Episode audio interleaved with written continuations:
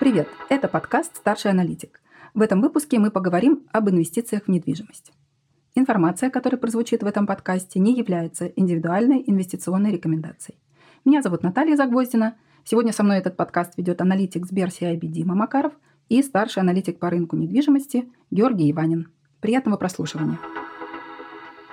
Твой э, недавний замечательный отчет по недвижимости э, довольно, я бы сказала, с вызовом называется «Новые вызовы». Так какие вообще у рынка недвижимости э, они? чтобы не сильно напугать нашу аудиторию, но не пропустить чего-нибудь важного. Ну, в первую очередь, э, речь идет о тех вызовах, которые возникли в этом году, да, и, соответственно, затрагивают э, следующий год. Просто рынок недвижимости – это рынок, э, где люди делают некие такие долгосрочные инвестиции. Покупка недвижимости для них а, одна из важнейших таких инвестиций в жизнь, поэтому у потребительской уверенности здесь играет очень большую роль. Ну, если немножко уйти в историю, то в программа э, так называемой льготной ипотеки, да, субсидируемая еще называют, она появилась в 2000, 2020 году, да, когда мировой рынок столкнулся с пандемией, и российский, ну, российская экономика в частности, и стояла задача как-то поддержать строительный сектор, который выступает часто локомотивом экономики. Вот. И через поддержку спроса за счет снижения стоимости кредитования была так, программа такая запущена. И, собственно, благодаря этой программе рынок, который начал скатываться в, ну, вниз, сильно вниз до э, ввода такой программы, эта программа его существенно поддержала, поскольку стоимость заимствований, стоимость ипотеки существенно снизилась, и люди решили воспользоваться льготными программами и пошли покупать, и это, в свою очередь, подтянуло и весь рынок. Вы смотри, вот сегодня э, не льготная ипотека стоила бы, ну сколько, 10-11%? Да, в районе 11% да? есть. А льготная, она есть семейная, есть Просто эм, льготная, ну, да, там да, 6-7% среди, среди программ льготных ипотеки, там, ну, среди разных форм поддержки, да, основная это вот программа льготной ипотеки, там ставка 7, и семейная ипотека, она более целевая программа, а, там ставка а, тоже, ну, чуть ниже, чем 7%, вот, а, и есть еще отдельные э, льготные программы, там, дальневосточная ипотека, сельская ипотека, ипотека для IT-специалистов, э, ну, это уже более целевые программы. Просто программа льготной ипотеки, на которую приходится примерно 60% а, всей, всей поддержки, да, в, в, в, в, вот среди всех этих программ. Вот она основная, вот, а, и где-то процентов 25 приходится на семейную ипотеку, и остальное это вот более мелкие целевые программы. Вот мне что сейчас непонятно, это э, смысл или вот это противостояние. Минфин нам всегда говорит, не надо, не надо, нам уже льготные ипотеки, пора слезать с этой иглы. А Минстрой, например, или Совет Федерации говорит, как же не надо, это же такая поддержка для экономики. И если задуматься, ну да, это несколько сотен миллиардов рублей из бюджета в год, но это не бог весь какие деньги, когда у тебя будет бюджет 23 триллиона.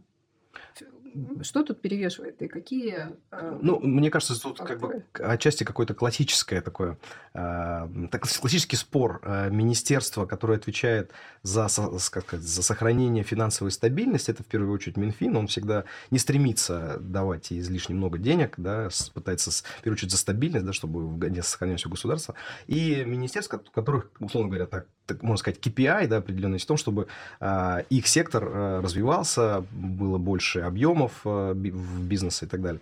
Ну, в данном случае Минстрой. Поэтому... Строили больше. Ну, строили, может, это много. У нас ввод жилья какой? Э, Под ну, сотню миллионов? Ну, пока 100 миллионов квадратных метров нету, но в прошлом году был ввод 92,6 э, миллиона квадратных метров. Это очень много, и был прям скачок, плюс 13%, если я не ошибаюсь. Ну, то есть вот. льготная поддержка работает. Да, вот застройщиков, да. она поддерживает спрос, Абсолютно. благодаря ей есть.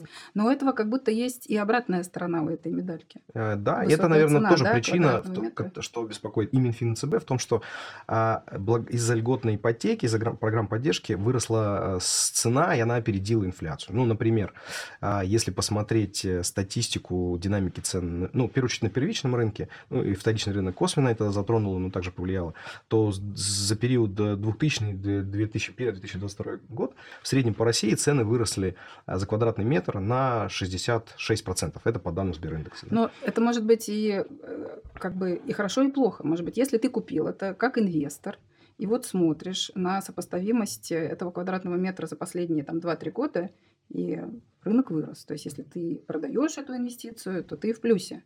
То есть, работает как инвестиционная э, тема или нет? Или есть какие-то тут оговорки? А, ну, это, это затронуло весь первичный сегмент. Если говорить про вторичный сегмент, например, то там цены выросли, но не так сильно, это в пределах, ну, вот за вот эти три года, да, примерно на 45%. Да. Вот. Наверное, тут еще что может беспокоить эм, наши финансовые власти? В том, что из-за роста а, цен, опережающего инфляцию и рост доходов, по их мнению, там доступность э, недвижимости, она снизилась. Да, вот сколько квадратных этого. метров можно купить на э, доход семьи из двух человек? Хор- хороший вопрос. Это вот один из индикаторов, э, там, доход семьи из двух человек, в среднем по больнице, да, если брать зарплату, и брать какие-то тип- типовые условия, которые сейчас существуют на рынке, там, 25 лет, ипотека 15 лет, 15% первоначальный взнос, текущие ставки, то сейчас Э, размер ипотечного платежа, он составляет примерно а, там около 35-40% от, э, от дохода семьи в месяц, дохода да? семьи, да, если считать, что оба э, супруга работают и получают среднестатистическую заработную плату. А где это было 5-7 лет назад, до льготной ипотеки? Это было ниже, это было на уровне там в районе 25, 20? да, 27, вот так вот, да, это, ну, действительно, как бы ипоте, ипоте, размер ипотечного платежа стал относительно среднего дохода, он стал выше. Да. да, но когда говорят про закредитованность населения, забывают, что ипотека есть не у каждого из нас.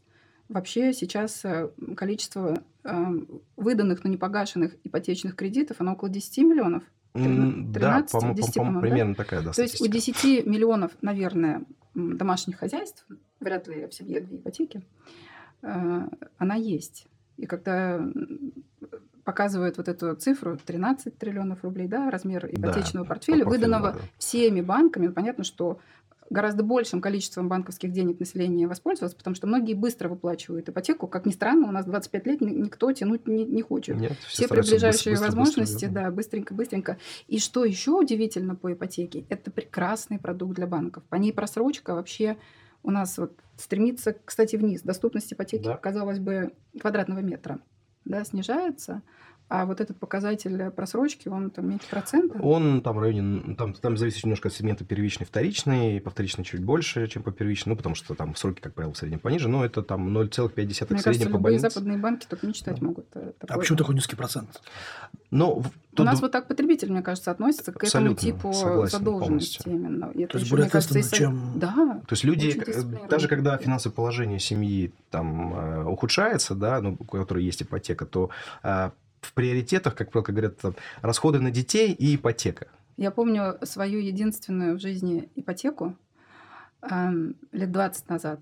И я ее взяла, и тогда банк, в котором я работала, сократил нас буквально через два или три месяца после того, как взята была ипотека. И этот банк был первый, кто мне позвонил с удивлением, Наталья, вы больше не работаете? То есть они видят, естественно, там у них есть скоринговые системы, сколько ты платишь налогов, где за тебя отчисляют как за работающего человека в социальные фонды. И они были очень грустные и обеспокоены. Ну, все для них сложилось хорошо. Я быстро нашла новую работу. Но вообще для нашего рынка на длинной э, перспективе, ну вот на горизонте от сегодняшнего момента, и если бы ты 10 лет назад сделал инвестиции, то недвижимость принесла тебе доход, вот если бы ты владел и владел и владел, сдавая ее в аренду, э, ею 10 лет, доход выше, чем фондовый рынок, чуть-чуть выше и ты точно побиваешь инфляцию на длинном горизонте. Но если пытаться уловить вот этот вот момент, сейчас, наверное, ставки э, идут туда, а цены на недвижимость из-за внешних факторов сюда, я вот сейчас буду инвестировать, и, и потом недвижимость не такой уж ликвидный актив. Эту сделку нужно совершить, если ты хочешь быстро выходить. Скорее всего, потребуются большие дисконты. Известно, что сейчас на вторичном рынке довольно глубокие можно найти дисконты от продавцов, которые нужно быстро реализовать здесь этот э, актив. То есть ты, в общем, из-за этого можешь выйти из потери. Абсолютно верно, согласен. Ну и потом первые три года ты должен платить налог, да? А, да, если ты покупаешь первичную недвижимость, если ты продаешь ранее, чем три года, то... Уже пять, уже пять лет. Уже пять, да. ну вот. То есть ну, тебя делают прям вот реально инвестором, ход, долгосрочным, ход, ну, конем. Это, да. это политика государства, чтобы Или люди себе. инвестировали именно с точки зрения, ну и владели недвижимостью. То есть не, не убрать некий спекулятивный вот этот э, элемент. Ну, кстати, вот очень хороший пример сравнивать э, движение стоимости среднего квадратного метра с индексом Мосбиржи. Потому что если посмотреть на текущую ситуацию, то не принимая условия дивиденды, получается, что значение индекса практически совпадает со значениями пятилетней давности. Так же, да, там плюс-минус где-то так оно и есть. Ну, опять же, отбрасывая дивиденды. С дивидендами там, конечно, получается... Ты имеешь в виду уровень а, индекса МФБ, вот, который 2200 сейчас? Ну да, там примерно. 2200, 2000, Mm. ну не суть, где-то там плюс-минус около этих 2000. То недвижимость же, она скакнула там практически... Ну, там был пик. просто такой период как раз поймали, вот, этот, вот эти три года. Ну да-да-да. процентов российский рынок точно не показал. Но вот сейчас, если заглянуть на следующий год, а то и на 2-3 года вперед, кажется, что именно с ростом цен за квадратный метр, возможно, вся эта вот история массового роста должна немножко охладиться. Как считаешь? Жор? Ну, мне кажется, да, мы, например, на следующий год э, не закладываем какого-либо роста. Скажем так, в нашем оптимистичном сценарии, когда объемы рынка, там, условия кредитования, там, годная ипотека продолжится, то лучший сценарий это если цены останутся на уровне э, конца этого текущего года. В базовом сценарии мы предполагаем, что и рынок подсядет, и цены начнут, ну, продолжат корректироваться, мы сейчас уже это видим. Вот. э, Ну и в целом, в принципе, даже долгосрочно, если смотреть, то ты абсолютно правильно заметила, что э, недвижимость, она, как правило, ну, на уровне инфляции дает э, доходность не, не ниже, да, на длинных горизонтах. Но могут быть какие-то короткие, на коротких горизонтах цены могут уйти выше или, от, или отставать. Вот мы сейчас, мне кажется, находимся как раз в периоде, когда, ну, скорее склоняется к тому, что цены будут, э, м, скажем так, не будут опережать инфляцию. Это, вот, скорее всего, сценарий точно следующего года. А динамика цен в рамках этого года, она какая? Для Это- тех, кто, может быть, вот этот график не очень хорошо представляет. Да, расскажи, это- этот, этот год динамика была примерно на уровне двух предыдущих лет. Это рост примерно по 20% для первичного сегмента. А, При этом мы с начала года а, видели где-то рост ну, на первичном сегменте, если брать в целом по России, плюс 2, чуть выше 2% ежемесячный прирост цены. Ну, он мог какие-то месяцы мог быть чуть быстрее, чуть медленнее, но в целом это примерно так. И вот сейчас, последние месяцы, вот начиная с октября, мы увидели такое потихонечку сползание вниз. Коррекцию цен. Ну, это выше инфляции. тем не менее. Плюс э, за 9 месяцев это рост на 21%. А инфляция по году ожидается порядка 12. 12, да. Ну, кстати, есть индикатор, который позволяет отслеживать чуть ли не онлайн движение стоимости квадратного метра. Это индекс Домклик от Сбербанка. Он агрегирует все сделки в Москве и Московской области. И практически онлайн можно смотреть, как э, ведет себя квадратный метр. И там, кстати, интересно, что с июня этого месяца как раз он демонстрирует снижение.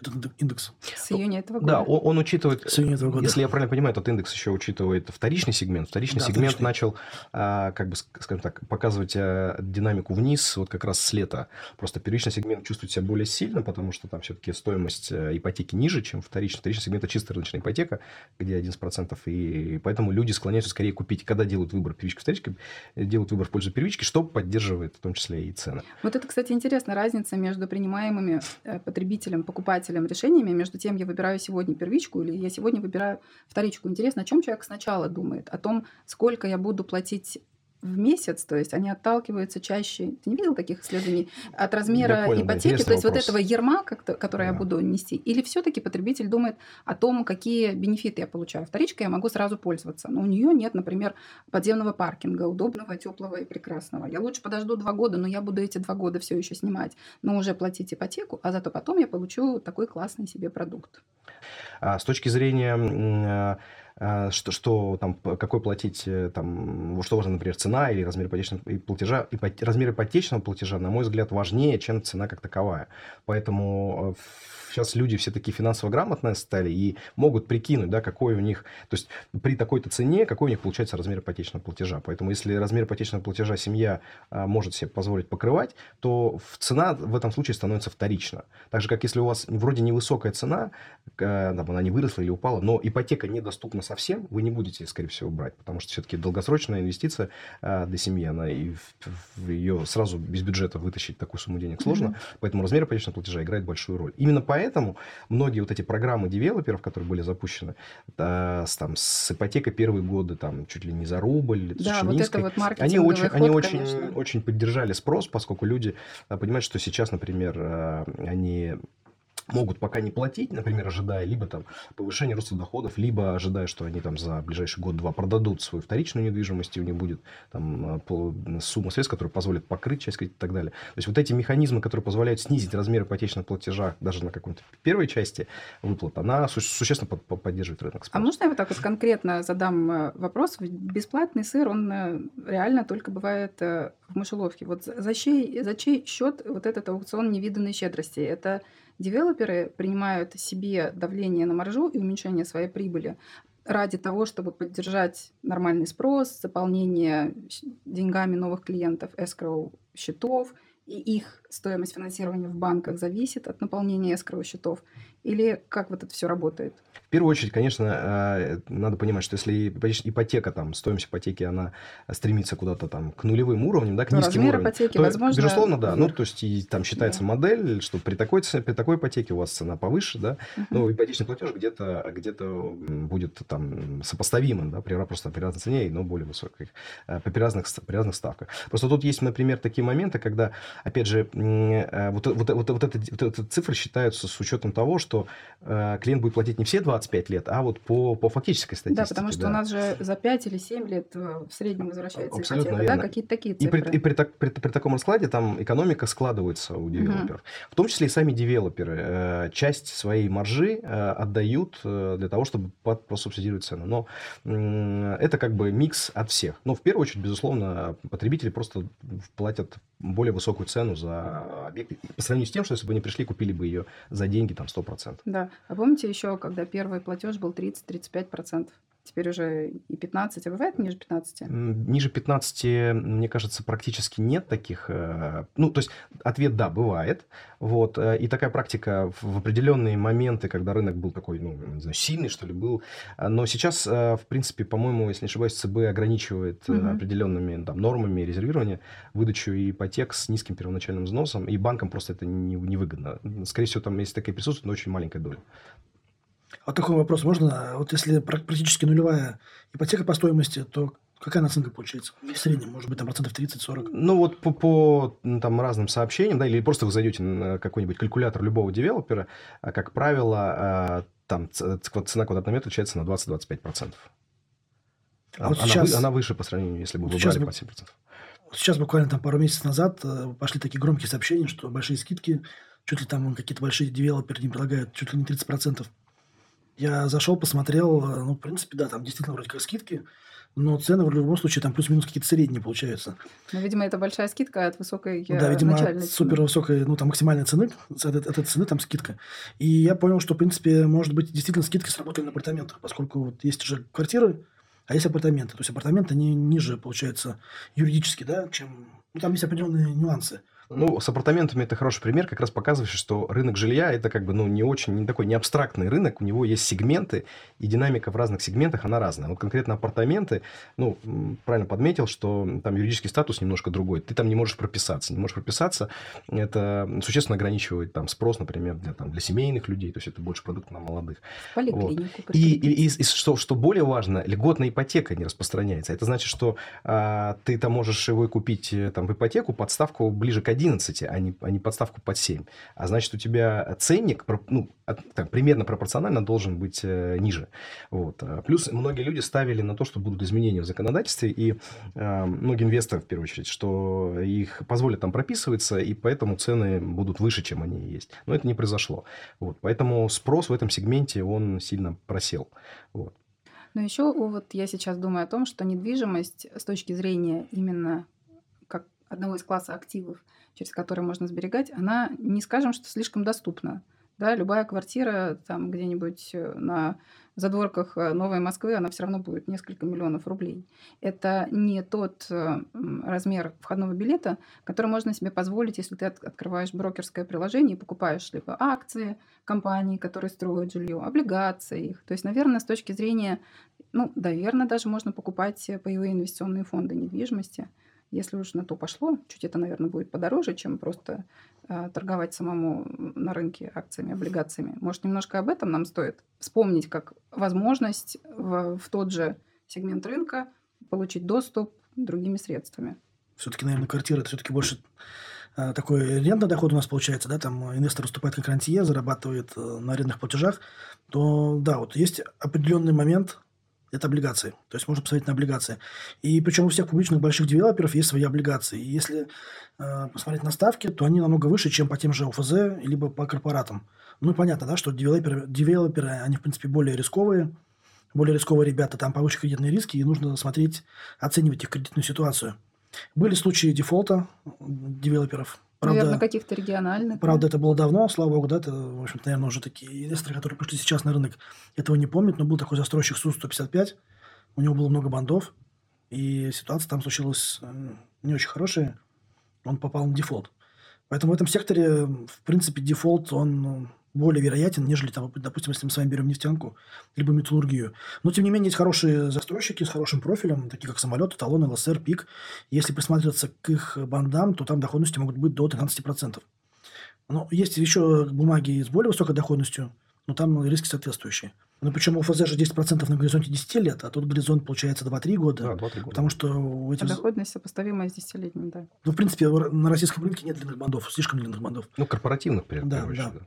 Жор, а сколько идет, э, длится один проект. С момента мы купили землю, mm. мы подали всю эту документацию, получили разрешение на строительство, параллельно, вот, да, наверное, согласовали концепт и поехали. Это сколько? Ну, в среднем это два года.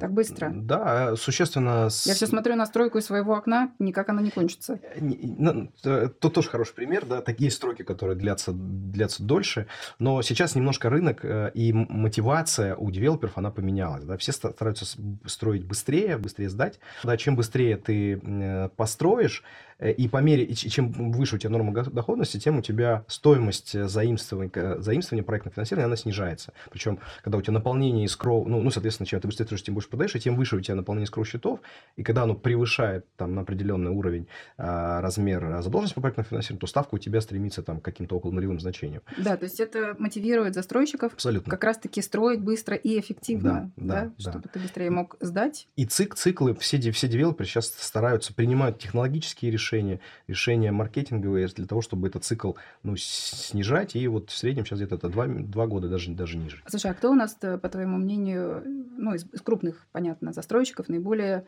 технологически цифрово продвинутый?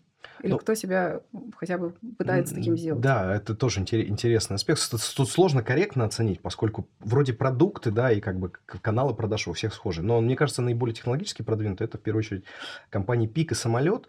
И связано это с тем, что эти компании работают в массовом сегменте, они продают много жилья, и у них много клиентов, и без, например, каких-то циф- такой вот цифровизации обрабатывать э, такой, э, такой объем клиентов сложно. Это как бы вынуждены они вот это, это делать. Помните, раньше были агентства недвижимости, Миель, Миан, еще какие-то, а теперь э, гораздо больше объема, мне кажется, продают и пик, и самолет, и ты не видишь офисов компании э, продаж. То есть все все равно есть пандемия переехало, как раз, и переехало да. все в цифру, да? Более того, даже, например, сейчас есть такие технологии, и в России, в том, ну, в Москве в первую очередь, когда можно продать квартиру, там, не встречаясь э, с да. покупателем. Тебя покупает компания, а потом она там делает какой-то ремонт и там передает дороже. Ну, это будет, наверное, чуть-чуть дешевле ты продашь, чем если бы ты сам будешь ходить там полгода, агентство нанимать, общаться с покупателями. Ну, да, онлайн-продажи, они дошли до нас. Наших и вот туда, конечно, прям хочется встроить какую-нибудь технологию блокчейн, чтобы все ходы записаны, кто владел, на каких правах, потому что ты же покупаешь там ДДУ, потом это превращается в владение активом после того, как его уже там сдали и приняла Мне кажется, это вот абсолютно все, для этого Вот эти вот тонны бумаг, которые ты боишься потерять, это очень, как покупателя, это очень изматывает. Сейчас же тоже все очень удобно, там э, все подписывается электронно. Да, ну, все не все. Я, ну, там... существенно продвинулось, особенно вот в этом году даже определенные законодательные изменения были. И, например, дом клика, э, по личному опыту знаю, что ты проходишь без э, подписания каких-то вот бумажных прям документов, угу. у тебя сделки электронные. Круто. А что же мы про акции так не поговорили? Вот, Георгий, у тебя Давайте. же в покрытии такие эти прекрасные а, компании. Все ли там упало и пропало э, с падением всего фондового рынка? Я вот так посмотрела, самолет просто какая-то мега, мега история. Э, упал совсем немножко. Аутперформил индекс ММВБ на там 60 с лишним процентов с начала года. А как Как так получилось? Ну, динамика акций у всех девелоперов по-разному была с того года. Связано это именно с, там, с несколькими факторами. У разных компаний разные стратегии и продаж, и дивидендная политика. А, правильно заметил, что самолет там пифомил, наверное, лучше рынка. Но он на, на этом слабом рынке он единственный, кто показывал рост. А, и единственная компания, которая платила дивиденды. в операционных, операционных и финансовых операционных, финансовых, финансовые показатели показывали другие компании, там, тоже ЛСА, например, но а, ну, там за счет цены, там у них другие сегменты бизнеса есть. Но вот сильный рост на слабом рынке показывала компания именно самолет. Но это связано с ее определенной там, спецификой стратегии, такой light asset называется, когда у них свой земельный банк, ну, они с партнерами делают, они очень быстро его конвертируют. А, этот земельный банк очень большой, и у них очень большое предложение, они могут расти. Да, это, это позволяет им в том числе и показывать в итоге, ну, инвесторам такие истории нравятся. Еще когда ты платишь дивиденды, пускай не так много, это всегда там приятная добавка. Например, с Пиком чуть сложнее стало, то есть это как бы лидер на рынке с точки зрения объемов, да, и в прошлом году компания шикарный перформанс показывала, но э, сейчас вот когда из-за всех гипотетических нюансов э, они перестали публиковать операционные финансовые показатели в этом году. Это усложнило дело, там, проведение анализа, да, например. В общем, от компании компании зависит, но я бы в целом сказал, что да, несмотря на проблемы рынка, да, этого ну, в целом, да, что все-таки в этом Со году, стороны спроса. Да, со стороны спроса он в этом году все равно рынок просядет, да, несмотря на поддержку но эта просадка была бы еще больше, если бы не было вот этой формы господдержки. Надо понимать, что акции этих компаний, да, в это уже все отражено, и мне, на мой взгляд, по моим финансовым моделям, отражено самый худший сценарий, что рынок в следующем году еще там упадет еще сильнее. То есть мультипликаторы, по которым компании эти торгуются, они ниже истори- среднеисторических уровней, там на все еще 30, процентов на 50 да, процентов, 50 процентов, да. да. А вот э, на какие оценки, на какие коэффициенты для а, оценки компании этого сектора обычно аналитики смотрят? Есть э, отличия от других э, сегментов, кажется?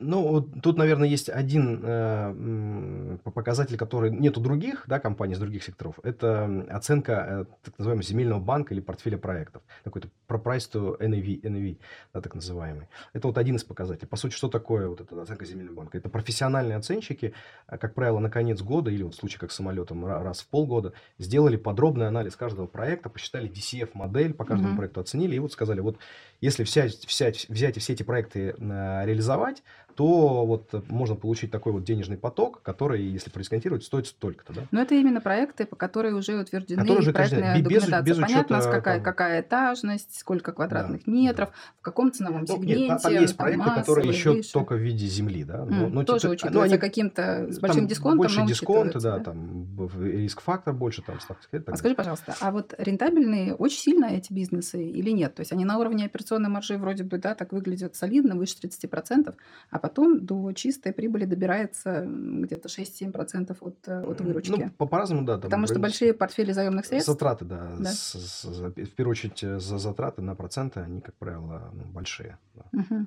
Ну, то есть среди всех торгующихся эмитентов на рынке акций, какие тебе больше всего нравятся? Ну вот по нашим последним оценкам, учитывающие там базовый сценарий, в следующем году рынок может просесть примерно на 10%, это в количестве сделок, ценники продолжат корректироваться, ну в среднем там по, по России, да, примерно на 5%. А у нас все девелоперы э, имеют определенный потенциал роста, ну кроме группы ПИК, мы, с ним, мы чуть более осторожно к ней относимся в силу меньшей прозрачности. А там потенциал роста практически ну, близок к 2-3%. А по остальным девелоперам там от 20 до там, 50 больше процентов а это и ЛСР, и талон, и самолет. Топ-пик у нас э, это самолет и ЛСР. Самолет, э, опять же, потому что это компания, которая, скажем так, для инвесторов наиболее понятна. А У нее рост на, на рынке, и она платит дивиденд. Это то, что инвесторам, ну, такие истории нравятся, а они понятны, они там считаются понятно. ЛСР не показывает такого роста, ну, это более консервативная компания с точки зрения продаж, но у нее есть важный, на мой взгляд, фактор э, там, диверсификации бизнеса, это большой стро- сегмент строительных материалов, который в этом году очень показал сильный перформанс, там рентабельность даже превысила рентабельность в девелопменте, и этот сегмент в том числе производит строительные материалы для инфраструктурных строек, а инфраструктурное строительство у нас такой защитный сегмент в этом году. Это видно и по статистике РЖД, где спучий строительный материал возится. Ну, и нас проекты активно реализуются. Вот, поэтому этот сегмент им поддерживает и делает бизнес устойчивым. Вот, вот эти два, два топ-пика у нас. Да, про, про стройматериалы я вспомнила свой вопрос. Многие же говорят, понятно, почему жилье дорожает, очень же выросли в цене строительные материалы. И вот это, мне кажется, такой миф, что именно стоимость строительных материалов толкает э, Э, стоимость квадратного метра выше. Расскажи нам немножечко это, про структуру затрат. Как это все вопрос, обстоит на самом деле? Да, это вопрос из серии, что первично, курица или яйцо. То есть квадратный метр дорожает из-за того, что строительные материалы или наоборот. А, я думаю, тут как бы параллельные процессы шли. Да, строительные материалы у нас дорожали, ну, например, в первую очередь речь о прошлом году. В этом году ситуация ну, более сбалансированная. Даже многие строительные материалы, типа металлоконструкции, они м, упали прилично.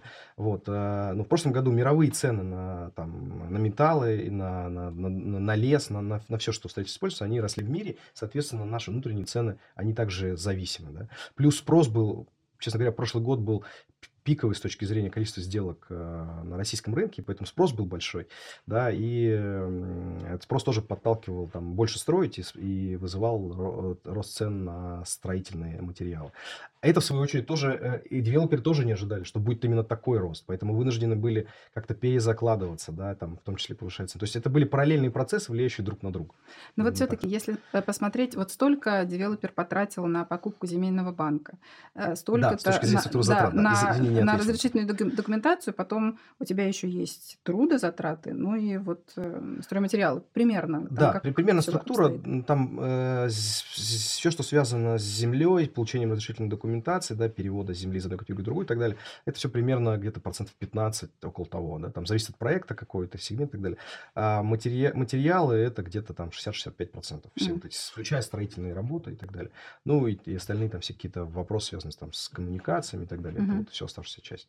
Ну, я, кстати, вот смотрел а, перед нашими съемками как раз блогеров про рынок недвижимости, и вот сейчас говорят, что, в принципе, там ситуация ухудшилась. То есть, э, так сильно разогрели цены, что, в принципе, даже на текущем уровне их снижают, но покупателей все равно нету. Ну, это называется а, на фондовом рынке классика перелетели, да, то есть какой-то уже настолько дорого, что люди уже, ну, отказываются от сделок. Такая ситуация, на самом деле, я наблюдал ее на рынке, э, например, если говорить, возвращаться так к московскому рынку, на рынке загородной недвижимости э, московского региона, когда вот в прошлом году, э, да, там, и вот началась пандемия, там очень сложно было купить, потому что цены дорожали чуть ли не каждый день.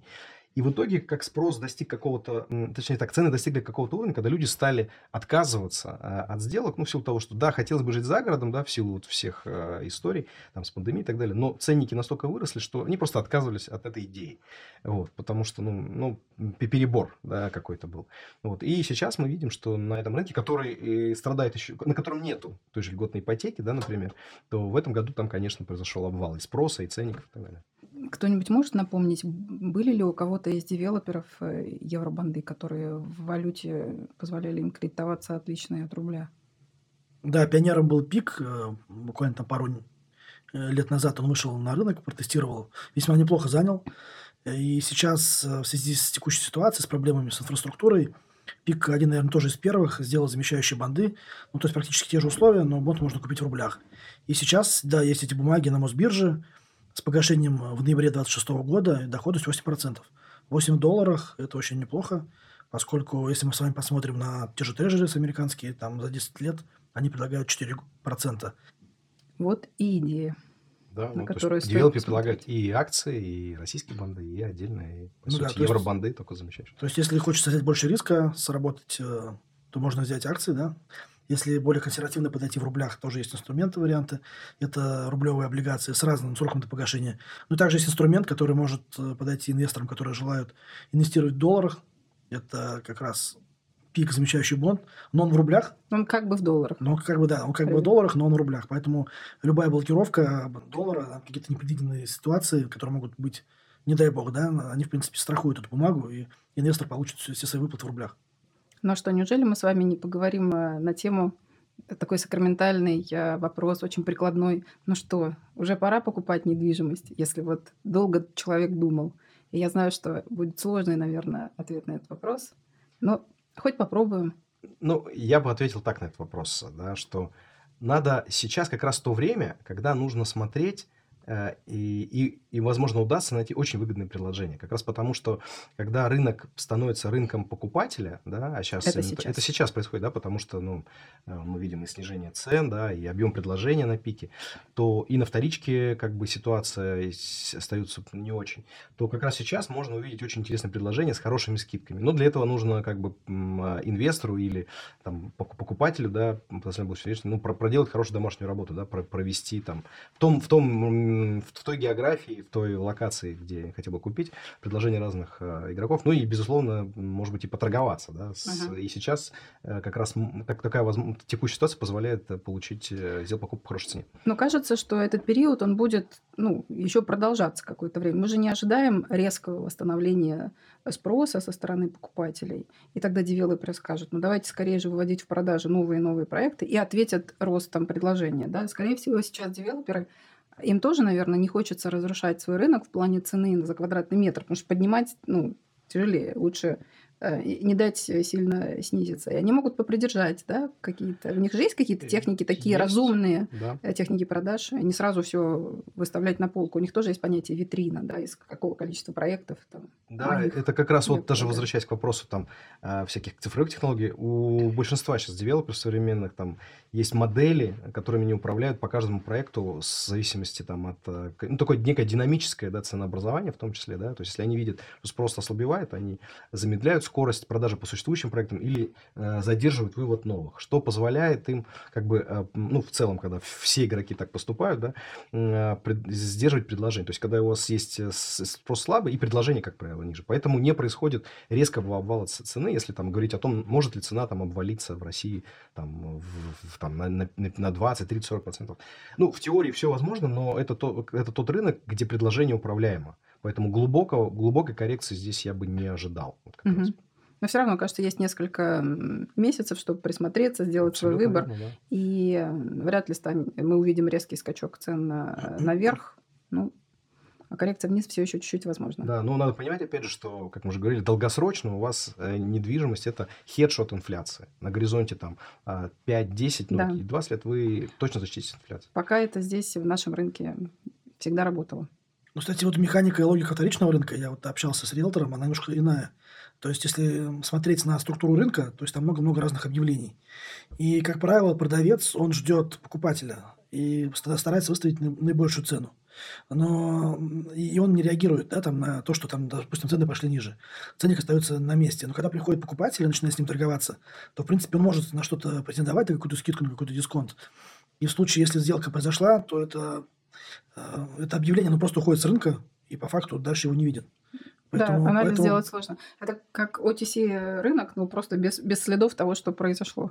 Да, это действительно так. То есть те, те ценники, там, предложения, которые вы видите, ну, там, например, индексы, которые тречат э, вот так называемые там, предложения на рынке, да, и реальные цены по реальным сделкам, они могут отличаться там. Да, и ты не 10%. знаешь, если там на ЦИАНе что-то стоит за там, X миллионов рублей, и потом оттуда пропадает, По что какой было цене это тогда, произошло, что, да. что произошло. Очень действительно непрозрачный рынок вторичный. Поэтому здесь, наверное, можно дать совет тем, кто хочет поработать с вторичкой, что нужно работать со всеми предложениями, которые интересуют, заходить, спрашивать и пробовать договариваться, поскольку рынок действительно сейчас рынок покупателя, скидки там убивать вполне реально. Я бы вот хотела вернуться к тому прекрасному вопросу, который мы уже пообсуждали. Дима его задал на 10 свободных миллионов рублей. Что предпочтительнее сейчас было бы сделать человеку, который хочет их инвестировать? Вот покупать недвижимость или купить, например, может быть, облигации э, даже того же девелопера. Мы же поговорили о том, что э, облигации э, наших застройщиков жилищных, они предлагают довольно достойную доходность, повыше, чем э, ОФЗ. И наши макроэкономисты ожидают, да и консенсус, Центральный банк его собирает, ожидают замедления инфляции в следующие 12 месяцев до уровня 6-7% годовых. Но если у тебя есть доходность на, э, от облигаций застройщика, да, ты принимаешь этот кредитный риск. Ну, мало ли что, и не сможет он расплатиться. Но если ты провел свою домашнюю работу, посмотрел на э, кредитное качество, почитал что-то и видишь, что там 12-13% доходность, кажется, что может быть и да. Но это если ты распоряжаешься этими 10 миллионами, ну, просто как вот средствами для инвестиций. А все, что мы слышали от Джора сегодня, в базовом сценарии прогноз на рынке недвижимости, он не обещает нам какого-то взрывного спроса. Вот на горизонте одного года мы сейчас с трудом можем заглянуть в 2024, будет ли там отложенный спрос, какие льготные программы нам сможет государство, возможно, предложить. Может быть, оно увидит, что пошатнулся э, рынок застройщиков, а строительство всегда имеет мультипликатор на рост ВВП вообще в стране. И, может быть, оно предложит эту льготную программу. Но кажется сейчас, что недвижимость на одном, а, на горизонте 1-2 года, если ты 5 лет должен ей владеть, чтобы не платить а, не платить э, налог с ее продажи, не выглядит таким же явным фаворитом именно как инвестиция, потому что неопределенность на пяти годах очень велика. Я ошибаюсь вот в Я своей такой вот базовой логике? Согласен. Если смотреть на коротком горизонте, то да, действительно, там с точки зрения там С облигациями удорожания, все с облигациями понятнее. более понятно. Возможно, там для консервативного инвестора, который располагает такой суммой, в облигации там, застройщика из, там, вот, из топ-10, да, ну, если уж совсем говорить топ-5, да, вполне может быть хорошим инструментом, дающим доход- хорошую доходность. И эта доходность может казаться выше, чем там инфляция, да, если у нас все-таки будет ее замедление, как предсказывают макроэкономисты.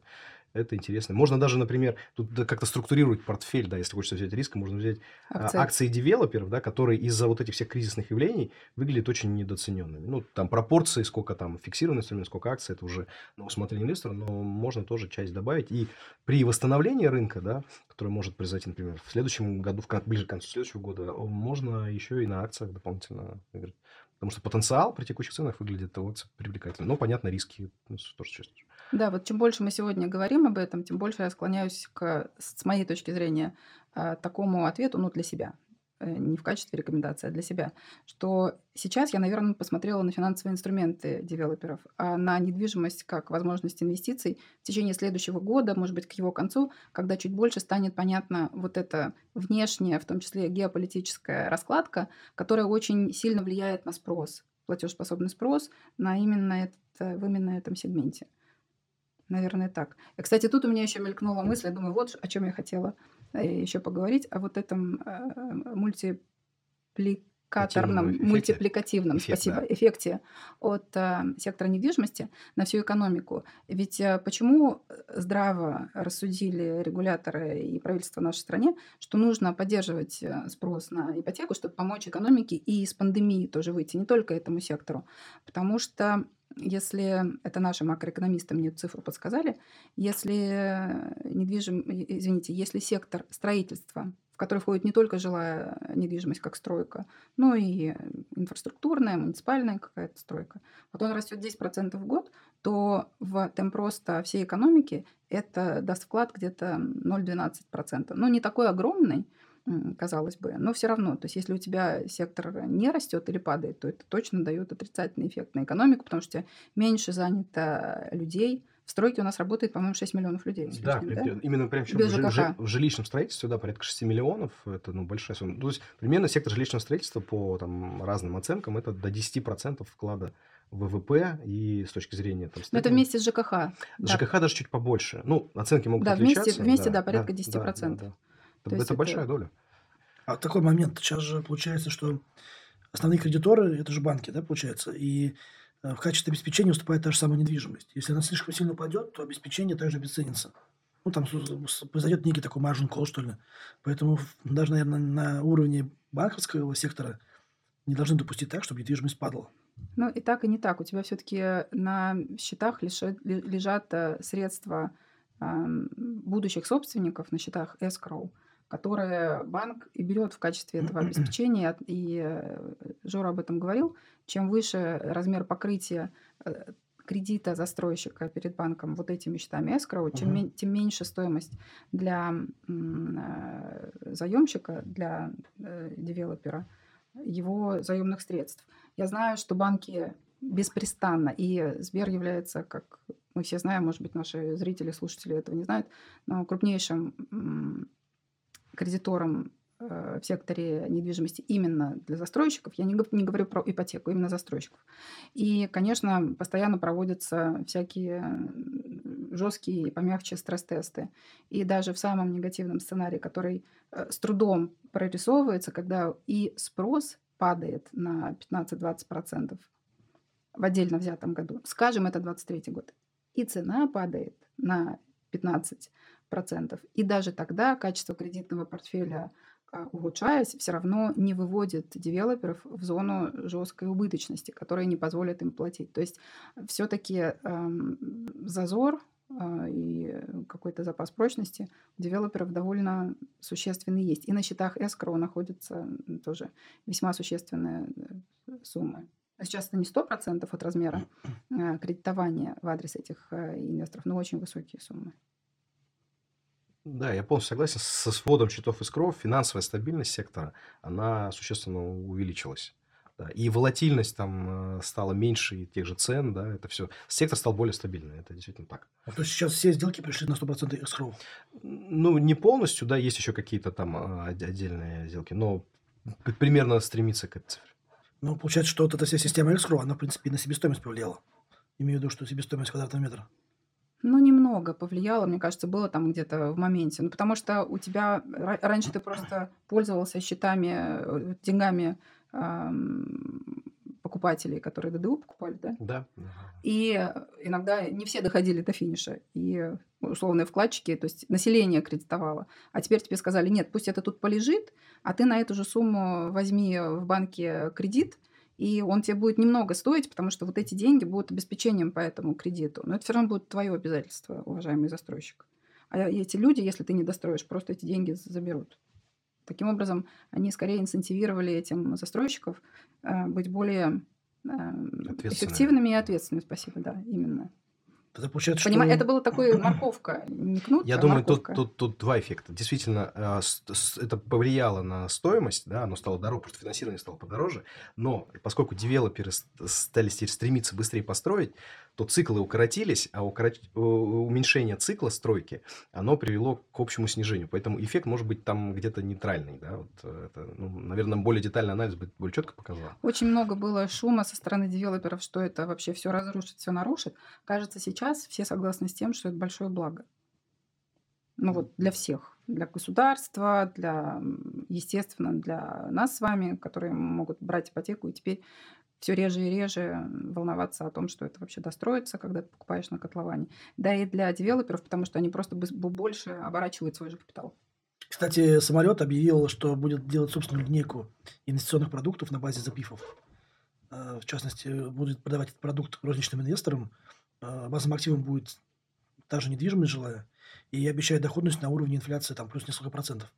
Но мне кажется, это прекрасная идея, которая заслуживает э, внимания, поскольку она делает э, доступ к тому же базовому активу легче, он, он становится доступнее, потому что он нарезан на паи этого фонда, а не на целый отдельно покупаемый актив квартира, называемый. Возможно, даже эм, коммерческая недвижимость будет э, в эти паи зашита Вполне возможно. Более того, например, на первых э, этажах, которые... Если я правильно понимаю, да, самолет, э, например, планирует даже а, вот эту недвижимость, которую построит, да, ее ну, не продать, а сдать в аренду, да, и вот эти вот м, ППАИ в том числе будут получать, потенциальная доходность будет складываться из удорожания стоимости, да, И возможно, и арендного и потока. арендных, арендного потока, да. Поэтому продукт востребованный. Вот последний вебинар, который мы проводили с компанией «Самолет», а, показал, что, ну, например, вопросов именно по этой теме, про таких технических, как будет работать эти пай, э, эти пифы, да, их э, было много, да, что показало, что спрос на этот продукт явно существует. А кто у нас больше всего э, строит жилой недвижимости в квадратных метрах в объеме? Это Среди пик игроков? или это самолет? Да, пи- пик номер один, и потом за ним идет самолет. То есть там разница пик порядка 2 миллионов, ну, больше 2 миллионов квадратных метров в год. Самолет э, ну, должен привести планку в миллион квадратных метров в этом году.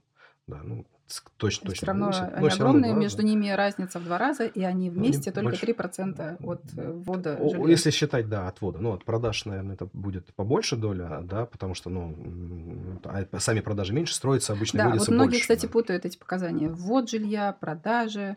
Ну, э, вот, новые- вот, запуск жилья новых. технически достаточно такой ну, показатель. А, ну, он общепонятный, да, сколько, сколько, сколько как бы построили, да, часто на него ориентируются все такие, ну, ма- макро-специалисты. А, но, по сути, он означает, что дом построен, и на него акты приема передачи подписаны, вот его ввели в эксплуатацию. Хотя он может быть построен там, долго не вводили, да, но сейчас все более-менее оперативно. Когда вот у вас цикл не нарушается, все более-менее намеренно идет, то это вполне понятный прокси. Вот. С точки зрения объемов текущего строительства, ну, сейчас у нас строится в моменте около 100 миллионов квадратных квадратных метров находится в стадии строительства. То есть цифры такие сопоставимы. Про продажи, безусловно, они по- пониже, они где-то... ну, А раза- частное строительство в 100 миллионов входит а, или нет? да, частное, частное строительство, вот, в да, и в- Наташа, ты правильно подметила, да, вот, вот этот вот ввод в эксплуатацию, там еще сидит ИЖС, который составляет половину. Вот, вот собственно, Этих 100 да, вот, собственно, примерно надо ориентироваться, что вот продажи где-то вот многоквартирных домов, на которые мы ориентируемся, это как раз вот где-то там от, от, ну, от 92 по прошлому году, там, если быть точным, 47% это многоквартирные дома, ну, вот там, грубо, там, 45, примерно миллион квадратных метров, это вот, вот Мгм. рынок, сколько был виден. Ну, значит, тупика 5% от этого сегмента. От общероссийского, да, То вот есть он. это очень, это о чем мы говорим, что лидеры отрасли все равно имеют долю маленькую, очень фрагментированный рынок, потому что он уровне, очень да. региональный, да. А, вот, и мало, кстати, компаний Ну есть, вот- которые представлены во многих географиях. Я, я уж не помню, кто это, Эталон или ЛСР, у которых есть там три географии, да, Москва, там Питер и что-то, ну, условно, какой-нибудь условный Екатеринбург. А так обычно все вот в каких-то понятных им Ну, изначально, да, я бы даже так сказал, существует. ба- базово большинство вот публичных девелоперов, они стартовали Москва и Санкт-Петербург. Это два ключевых рынка, на которых в первичном сегменте э, приходится суммарно 40%, ну, грубо там, 30% при- плюс-минус это вот э, Москва, Московская область, и там Санкт-Петербург, Ленинградская область, там в районе 10, и все остальное это российская часть. Вот они оттуда начинали, понятные большие рынки с ликвидной, ликвидные, про, ликвидные квадратные метры здесь, да, там платежеспособный спрос и так далее. Вот. Но по мере развития, опять же, тех же программ поддержки, направленных на регионы, да, а, и улучшение экономики в регионах, все начали экспансию туда. И практически сейчас, ну, наверное, только ЛСР, у кого а, географическая экспансия ограничивается Екатеринбургом. А, причем он там уже достаточно давно находится. А остальные игроки, и ПИК, и самолет, и, и эталон, эталон в прошлом году очень много, у него вся экспансия портфеля была за счет, пре- преимущественно за счет регионов. Это и Омск, и Новосибирск, например.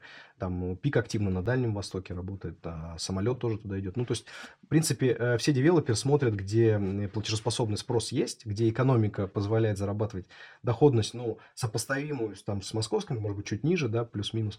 Вот, э, и, собственно, начинают бизнес. Потому что э, тебе не нужно туда тащить э, строитель, свои строительные мощности, потому что такой, по сути, это инвестиционный бизнес, где Мгм. ты приходишь, приносишь продукт, технологию, нанимаешь, выбираешь по подрядчиков до- до- доступных, слава богу, они строительные мощности есть, и все, реализуешь проект. Вот, поэтому многие пошли в регионы, и, в принципе, не- неплохо получается. А цены там также примерно растут, ну, может быть, чуть медленнее, чем а, на Москве и Питере. Я помню, когда мы только начинали эту серию подкастов, э, Дим, была такая серия э, лайфхаков для начинающего инвестора. Но это касалось фондового рынка. Для тех, кто вот не пробовал, а тут подошел к этому снаряду. Понятно, что недвижимость чуть больше людям понятна и близка, обывательски просто. Чаще это за чаем у кого-то на кухне обсуждаешь. Но если бы можно было дать несколько полезных советов человеку, на что посмотреть, чего делать, чего не делать, это возможно вообще или это слишком всеобъемлющая тема? Ну, тема, безусловно, всеобъемлющая, но советы можно дать э, какие-то базовые всегда.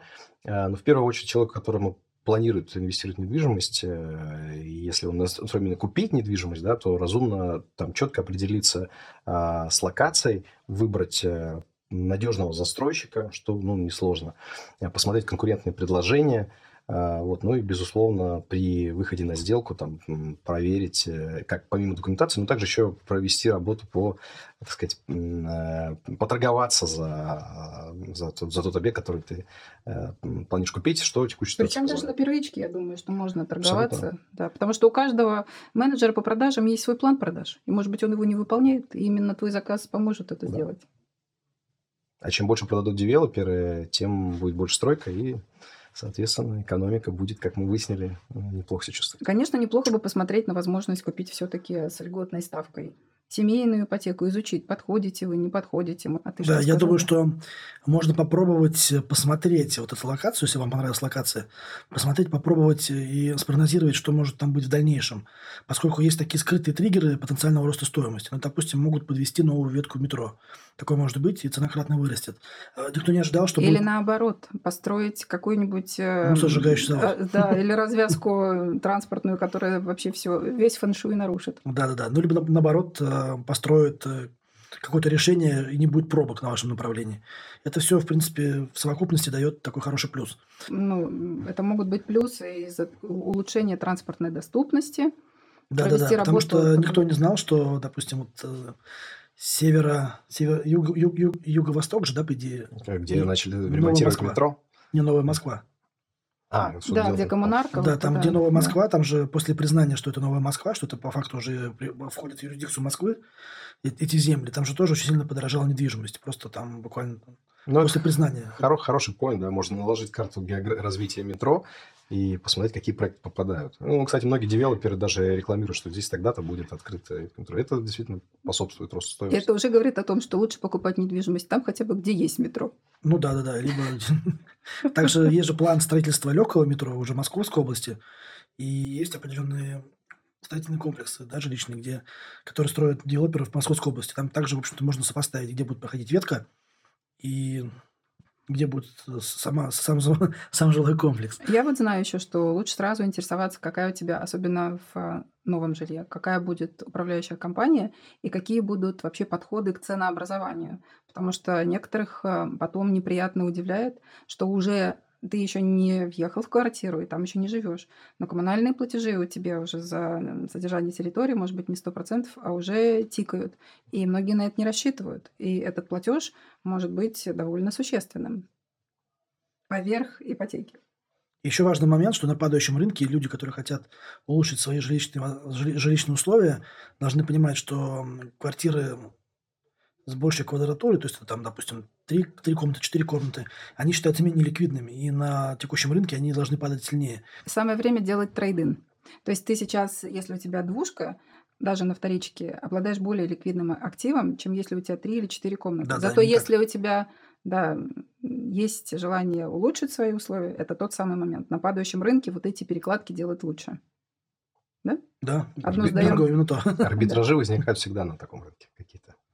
А какие лайфхаки, кстати, Жор, для покупки акций или облигаций Да, именно в этом кстати, я Ну, тоже сегменте? думал. от- открываешь счет с Бери, заводишь туда 10 миллионов, как вот говоришь. и- Брокерский счет, Да, брокерский счет, и покупаешь облигации. И, кстати, с 10 миллионами сразу становишься клиентом Сберпирова. Кстати, Уважаемым человеком. Лайфхак придумал новый. Да, вот как получить доступ в Сберпервый и к нашей аналитике, между прочим. Что сложно. Смотрите, покупаете квартиру, нужно ее держать 5 лет, чтобы не платить налог на прибыль. А если вы покупаете акцию, допустим, того же застройщика, самолет, то налоговый вычет э, можно не платить, ну, то- так- точнее, налоговый вычет можно применить по истечению трех лет. То есть вы держите три, бумагу, три года бумагу, получаете прибыль, продаете и не платите налог. То есть там 5 лет, а здесь 3. Да, у тебя альтернативное использование 10 миллионов рублей. Но все равно без Сбербанка, без Сбера не обойтись. Это чувствуется ни в какой из этих опций. Абсолютно. Дорогие друзья, спасибо, что оставались с нами на этом подкасте «Старший аналитик», который был посвящен сектору недвижимости. Вы можете найти наш очень интересный отчет в телеграм-канале Сберинвестиции. Подписывайтесь на него. А мы надолго не прощаемся. Я благодарю моих сегодняшних собеседников Диму Макарова, Георгия Иванина. Спасибо, ребята. И до следующих встреч. Пока-пока. Thank